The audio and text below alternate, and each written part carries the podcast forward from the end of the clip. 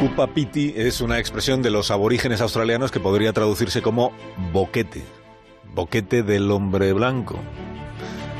No piense usted mal, es la forma que tienen los aborígenes para describir una ciudad en la que se vive bajo tierra, para protegerse del calor. Hoy en Historia de, con Javier Cancho, historia de un agujero. This is Kuba PD,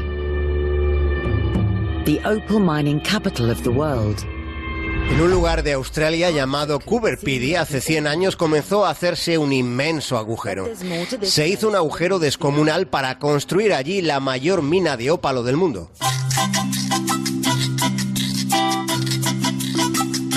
El ópalo es un mineral con una composición similar al cuarzo.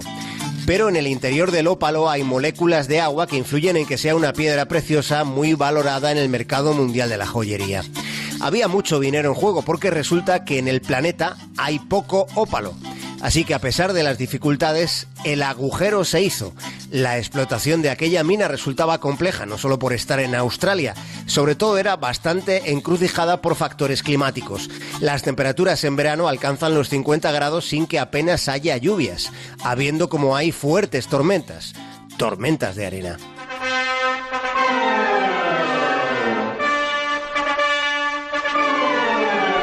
Los que trabajaron en aquella monumental obra fueron en parte soldados que habían regresado de los combates de la Primera Guerra Mundial. Y como en el frente, en Coober Pedy, donde mejor se estaba era tierra adentro. Así que empezaron a cavarse trincheras contra el calor. Y de ese modo todo un pueblo fue construido en el subsuelo. Las casas, los bares, las iglesias, las panaderías, la biblioteca, todo estaba tierra adentro. Fuera solo se veía un horizonte de chimeneas de las edificaciones que había en el interior. Así sucedió hace 100 años y así sigue siendo en Coober Pedy, en Piti, que es como los aborígenes llaman al agujero del hombre blanco, donde a día de hoy viven cerca de 3.000 personas.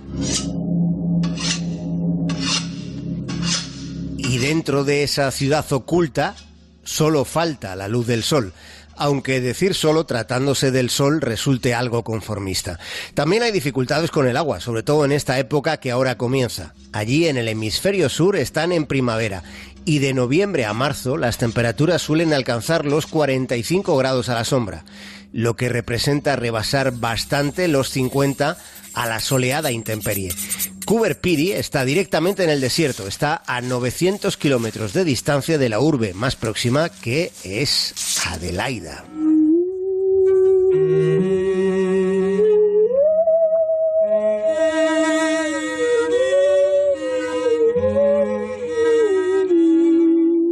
Aunque hace más de 150 millones de años, la zona que ahora ocupa el pueblo australiano de Coober era tierra sumergida, estaba cubierta totalmente por el océano. Hoy está en medio de la nada que el desierto representa. Pero a pesar de estar en el desierto y en las antípodas europeas, Coober es un lugar muy turístico donde se puede jugar a algo parecido a lo que entendemos como golf.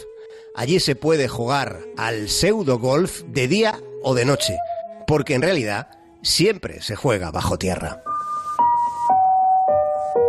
Más de uno en Onda Cero.